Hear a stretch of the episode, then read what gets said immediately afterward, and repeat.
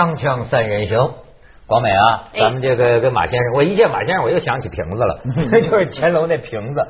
那天我听一现场目击者说，你说这英国人多缺钱，他就是一一个中年妇女和他儿子还是什么一一呃好像是他儿子，他们是这个瓶子的这个拥有者，拿出来卖。就说原来预计这乾隆的这个瓶子啊估价是一百二十万。对，八十到一百二十万美金。镑。英镑。哦英镑。英镑。结果最后举到什么四千万英镑的时候，我在报纸的报道上看到啊，英国妇女昏过去了。后来现场目击者说，不是儿子昏过去了，儿子昏过去了，妈妈哭了，眼泪就是太刺激了。嘛。你一看出英国人缺钱来了，这那不是缺钱，那这个这个四千三百万英镑，相当于五个亿的人民币，这个钱在全世界哪个地方都是大钱，解决问题了，这一辈子几辈子？几辈子都解决。就这样话，所以说我就说，咱从个人说到英国这国家呀，最近英国这个财政赤字问题啊，经济紧缩问题啊，极难这个解决。所以说，英国人现在就呼吁，我们只有动用我们最后一张王牌了。嗯，你知道是什么吗？什么？威廉王子结婚。皇皇室都穷的不行不行了。不是，就是说威廉王子这个订婚消息一宣布，啊你注意到没有？首相卡梅伦马上说了，说这是一个举国欢腾，在英国历史上具有重要意义的时刻，感觉跟咱们开奥运会似的。嗯，你知道什么？他们算了，明年这俩要结婚，这场大婚就能给英国的国民收入增加六点二亿英镑，五十亿人民币。从哪儿来啊？就是说，因为他们这个大婚，关注嘛，关注就是而给英国带来的各方面的这个收入。有人会来婚礼。直播是吧？对，所以现在英国创收主要靠王室了，最好再呃他们不能再婚的。哎，查理斯王子算怎么个情况？呃这可以算再婚吗？对，没有啊，他是因为妻子过过世，就是再婚吗？还可以再结一婚吗？哦，是可以再婚，不能离婚，对吧？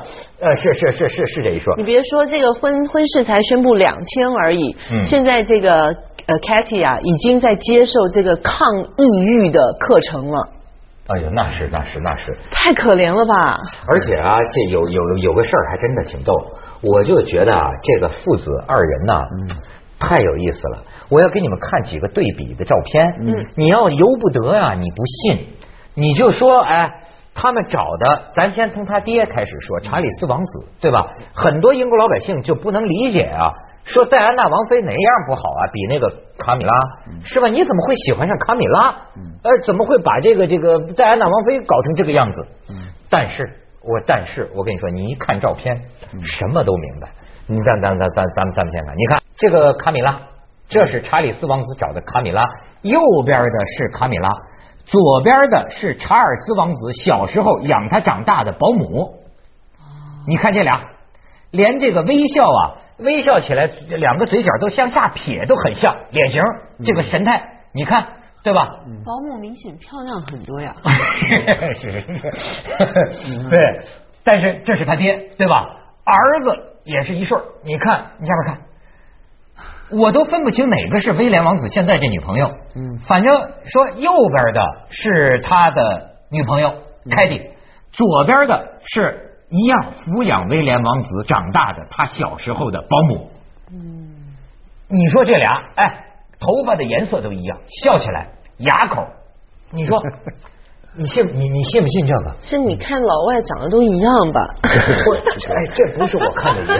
这是这是网友好事拿出来比较，他是这样啊，呃，人有点这种就是恋母情节、恋保姆情节都很正常，呃，非常正常，是吧每个人都一样，因为你是在一个弱小的环境中长大的，他赋赋予你就是保护你的责任嘛。但是呢，你看有人就研究有本书叫《一见钟情》啊，就研究就是说你会一见钟情的对象，说是往往啊跟你小时候感情最深的那个人，或者是保姆，或者是奶妈，或者是亲妈，有什么相关就有有有关系。你小时候有保姆吗？我们家嗨呀，保姆，我妈一个人养仨儿子，那是什么条件？跟现在这社会真没法比了。你曾经有任何对象跟你妈长得像吗？啊，那倒那倒还不像，我缺母爱，不，看来我母爱有点过剩。我妈一个妈仨儿子，对吧？都能让我们母爱过剩。但是现在的情况是是什么？你以为呢？就是刚才我就说威廉王子小时候那个保姆保姆啊，你想小的时候等于是查尔斯王子和戴安娜夫妻感情出现问题的时候，他也不不能不大能跟他亲妈在一块儿。所以为什么这个威廉王子对他这个保姆感情极深呢？我认为现在今天这社会是有个问题，很多妈呀不跟孩子睡觉了。嗯，这你知道吧，光尤其是像你们这有条件的，对吧？肯定就是保姆啊，就是晚上睡觉都是保姆陪着孩子睡。哎，这个我，但是我又觉得孩子其实有奶便是娘的啊，是他对吧？孩子像动物一样，像保他他天天跟保姆睡，到后来他不是叫妈呀，他就是老叫他的这个这个保姆。其实我我觉得你讲到这个，因为虽然我自己没有孩子，但是就是我看到我身边很多呃女性的朋友，我的同学在教养他们孩子的时候，其实你说母亲不在不陪孩子睡是好是不好？老外。他再小的孩子，他都是放在隔壁房间，他不会放在自己的房间里面，更不可能放在自己的床上睡。万一你一翻身把他压死了，那个美国政府还告你呢。哦，老外是这路的。对，但是呢，我有一个女朋友，她呢就是非常骄傲的，她跟她的儿子非常的亲，虽然她很忙，亲的不得了。她儿子就是，就算她出差，每天跟她打电话，她就告诉我说：“对啊，我现在都呃，如果我在家，我都会自己帮我儿子洗澡，而且我跟他一起洗澡。”我我说跟他一起洗澡，哦对啊，我跟他一起洗澡。我说一起光董董洗澡，哦对啊，所以呢，儿子多大？现在我要打听。他跟我说的时候，那小孩五岁，那那没事。现在现在已经九岁了，哦也凑合。九岁，但是但是就是说到九岁，现在这孩子没有妈不洗澡，没有妈不睡觉。那但是会不会这孩子二十九岁了还要跟妈一块儿吃光东东？是有这样子的例子呀，是有这样子的例子，还是一位博士生？我不知道你在那个有没有看到曾经之前有个故事哪里的一个一个故事？他已经结婚了，他在念博士的时候，学校其实离家很远，他每个周末都要回家跟妈妈一起睡一觉之后才去上学。后来结了婚，也搬离开家里面住。然后后来他母亲可能一年半载什么会去看他们，只要去住到他们家里面的时候，晚上就睡他们俩中间。你你说这留学那天我听一个父母亲在北京呢，孩子在英国大学里留学啊，打完电打国际电话呀，妈妈我下课了，我去哪儿吃饭？他妈妈在网上看学校的地图，说那儿有个餐厅，去那儿吃饭。孩子就这样去吃饭，然后说妈妈，我办入学手续，行政大楼在什么地方？妈妈在北京，在网上查，你往哪哪哪走？哎呦，这孩子是真的吧？真的，有真的，真的。他就是说他依赖成性了。对，因为你首先依赖于现在科技，就是你打电话就很方便，不花钱，是不是？又有人帮你搜地图，这个是个很坏的事。就是所为什么过去说穷人的孩子早当家？其实人的适应能力非常强。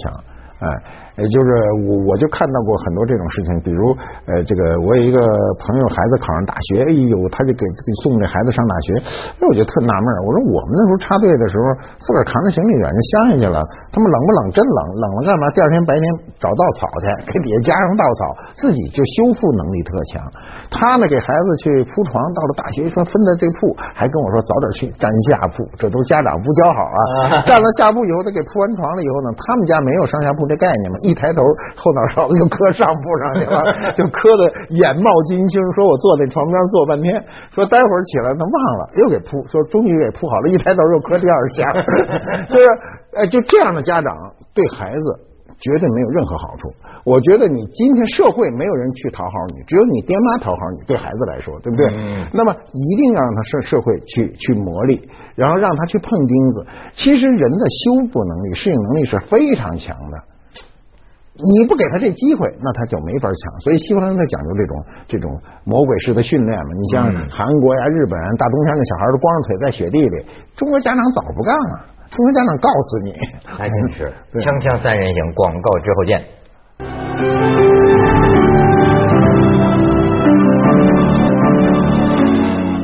你说这个现在说结婚呢，国美，哎，你也快乐是吧？嗯嗯。哎，你对结婚什么想法？其实以前很恐惧，嗯，后来订完婚之后呢，我觉得那种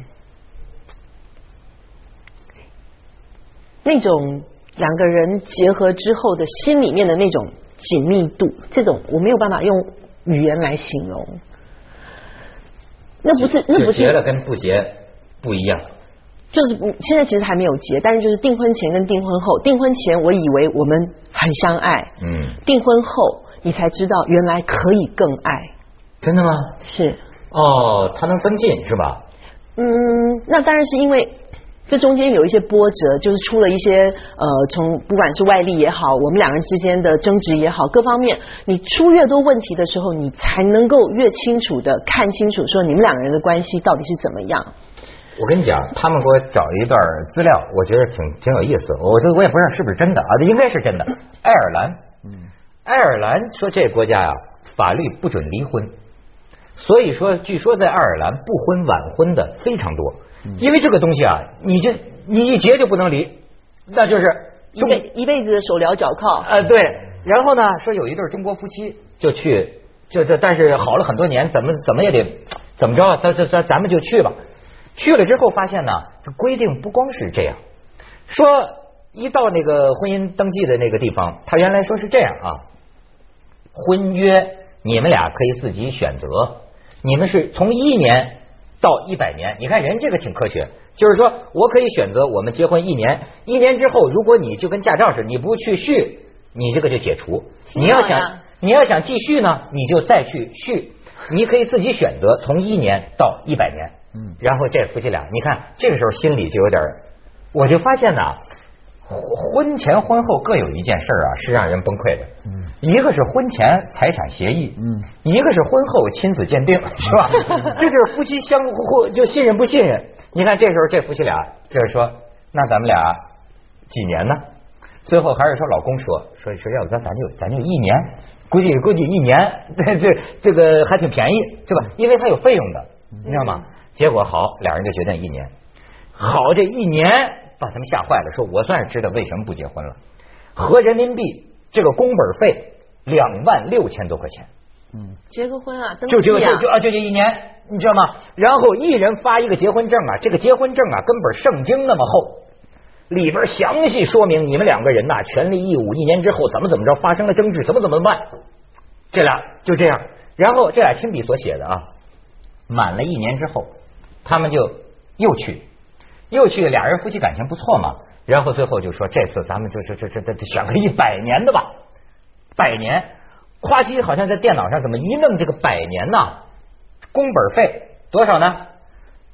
合人民币六块钱，嗯，合人民币六块钱，百年婚约人民币六块钱，然后发给你的这个证就是一个薄薄的粉红色的一个小纸片，没那个拿破仑法典了，而且这个纸片的文字我给你抄下来，挺有意思。说，尊敬的先生太太，我不知道我的左手对右手，你看咱们经常夫妻什么左手摸右手哈。他说我不知道我的左手对右手，右腿对左腿，左眼对右眼，右脑对左脑，究竟应该享有怎样的权利，呃，怎样的义务？其实他们本就是一体，因彼此的存在而存在，因彼此的快乐而快乐。最后，让这张粉红色的小纸带去我对你们百年婚姻的美好祝愿。什么？都柏林是首席法官，这是是个这个。然后呢，这个女的就出现了你刚才说的这种心情。她就说：“我们我跟我老公啊，这个签了这个百年婚约之后，因为不能离的，对吗？”她说：“我突然觉得他不一样了。她觉得，她说我觉得我老公从来没有像这个时候这么帅。其实主要是。”没有退路了，你知道吗？这人的心理，你发现没有？这个东西还确实是没有退路的时候，感觉不一样。他这种婚姻形式，其实按理说是应该是很好的。我觉得婚姻肯定这个制度会逐渐的有改革，不可能一成不变的。因为人类的文明史就是在婚姻文明这一块是不断的改进的。嗯。呃，适应社会的生产力啊，以及社会的文化环境的需求。像这种文化环境，那当然我们所不知的啊，这是听你说，我还真不知道这段。应该是。呃呃，对。这个脸泪花都出来了。因为我刚看，我起的全身鸡皮疙瘩。这我觉得汗毛都竖起来了。哎，你什么感触啊？看看这个。嗯，什么感触啊？其实呢，我我我我这样子讲吧，因为很多年轻的男孩女孩结婚，他们都二十几岁。那我现在，因为我已经四十几了，所以可能我要去面对婚姻的态度跟想法，我觉得跟二十几岁的孩子是不一样的，所以不做准。所以对我就不发表太多。反正你知道，就是我就说最近有一个什么婚姻法的一个征求意见的那个出来，我那天还说呢，就说这个婚姻有些事情吧，是让你一听就讨厌的。是什么呢？我那天看他们还查到了，就相关的一大概是征求意见稿，什么就开始最高法院的司法司法解释就规定了，夫妻两个人呢，就是你们结婚的时候买房子，哪一方付的首付，将来呢如果要离婚的时候呢，这房子归这个首付的人所有，那么这个就是公房子的钱你退给对方呃另一方就行了。然后这个他们现在都说这个所谓新婚姻法的这个意见呢，是什么有利于有利于男人的？说女人一般都不是首付买房子的，等等等等。啊，我就觉得看见这样一些事情啊，就让人心里这这这这这这婚姻都都都都聊哪儿去了？嗯，所以他可是这是很实在的。这个这个说明什么问题呢？就是如果每个人对这样的制度都产生一种怀疑态度，或者说不舒服的感觉有了，那说明这个制度有问题。呃，好的制度是应该让你不难过的。你为什么愿意愿意到球场里去打球？是因为球场这个制度对你非常有诱惑，又限制了你，又让你有所发发挥。嗯，如果说这球场说咱们进这个足球场，说杀死人踢进去都算，或者 咱也不玩了，咱不玩了，对不对？就是制度不好。就是它制度一定是既限制所有的好的制度是限制你的同时，又让你尽可能的发挥，这是好的制度。婚姻也应该是这样一个制度。婚姻实际上还有发挥嘛？你不管是男的女的，他都有发挥。而且这个发挥呢，有时候它涉及到社会的各个层面，对吧？呃，就是因为你们不是你们两个人结了婚就扔山里说就你们俩刀耕火种去，那就好办了。你一你要跟这个社会去去。去接触每个人自己的长处，对应的都会吸收到外面的人的喜欢。你比如这个人的智慧、长相、健壮。那有人说我什么都没有，我就是比你健康。那有的女的说我就喜欢这健康的，你还有钱都没用，对不对？你 有钱你老这么哈拉着也没用，是不是？他肯定有长处。有人说我就我跟很多人说，男人什么都可以没有，但不能没有时间。你有功夫也成，你天天缠着他跟他泡，也没准就把这事儿泡成了，嗯，是吧？就是他总归是有一个长处，但这个长处对社会而言它是公平的。你别看你签了一纸法令。对不对？你们俩之间有一个婚姻关系，但你的这个长处对社会来说依然对别人构成吸引，所以这就需要对方的一个宽容。呃，今天的社会你就是在宽容下才能生存啊。是宽容呢，还是互不信任呢？我我现在觉得就是人跟人之间呢，大家心眼都活了，都是开始，你像什么时候开始琢磨对方了？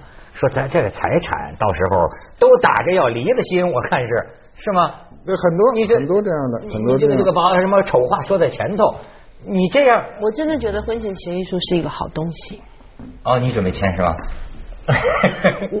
对这个问题其实也都讨论过，我真的觉得婚前协议书绝对是个好东西，可以避掉很多不必要的误解和麻烦。对，那为什么有的中国女的就没法听这个？一听这个就要跟不不跟你结婚了？他这是我们的文化所致，我们的文化认为爱情是单纯跟财产无关的一件事。你先要签这财产，我就觉得影响我的爱情，这是我们文化使然。嗯，其实我们的文化就是按照过去的一个很难听的词叫道貌岸然的，爱情不可能单纯存在而存在，这是很难的。不，这它是受社会环境的影响。你一个人就说我有人说我看着你说，那最容易说的话就是我看你时候你没钱，都是这个，对不对？是是是。但是他看出你潜在会有钱，他一定。如果他看出你潜在就是个穷人，他可能就不跟你。文涛现在这么多姐弟恋，那如果说一个呃年纪比较大的女女人要跟一个小男孩结婚，那你觉得这个婚前？协议书能不能签？这这个跟这个岁数大小有什么关系呢？不是，因为他刚才就觉得说女的就不干了，为什么女的要不干了呢？因为男的比女的有钱呢。那我现在就问你说，一个年长的有钱的话啊，那应该签，应该签，应该签。哎，这这不是？我觉得你你这些事儿啊，人的很多古典的感情要打破，嗯，对吗？你说咱俩先说，如果有朝一日离婚的话，这钱呢，这这是谁归谁多少，归谁多少？你这个这这个这个感觉会不会就坏了？受受伤害？那你说那个爱尔兰的那个还两个人说，那咱签一年的约，那才更伤心呢。啊，那是文化的事嘛。所以我们的文化中，我们的文化一直讲究爱情是纯粹的嘛。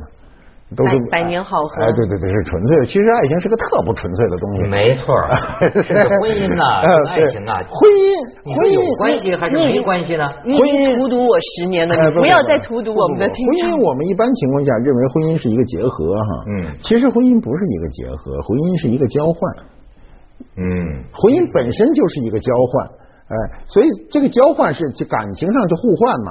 就是你要理解我，我要理解你嘛。我们过去的说的词儿叫结合，对不对？我认为在婚姻当中呢，是用你的长处跟我的短处交换。为什么往往是一方长一方短的人能够很好的结合？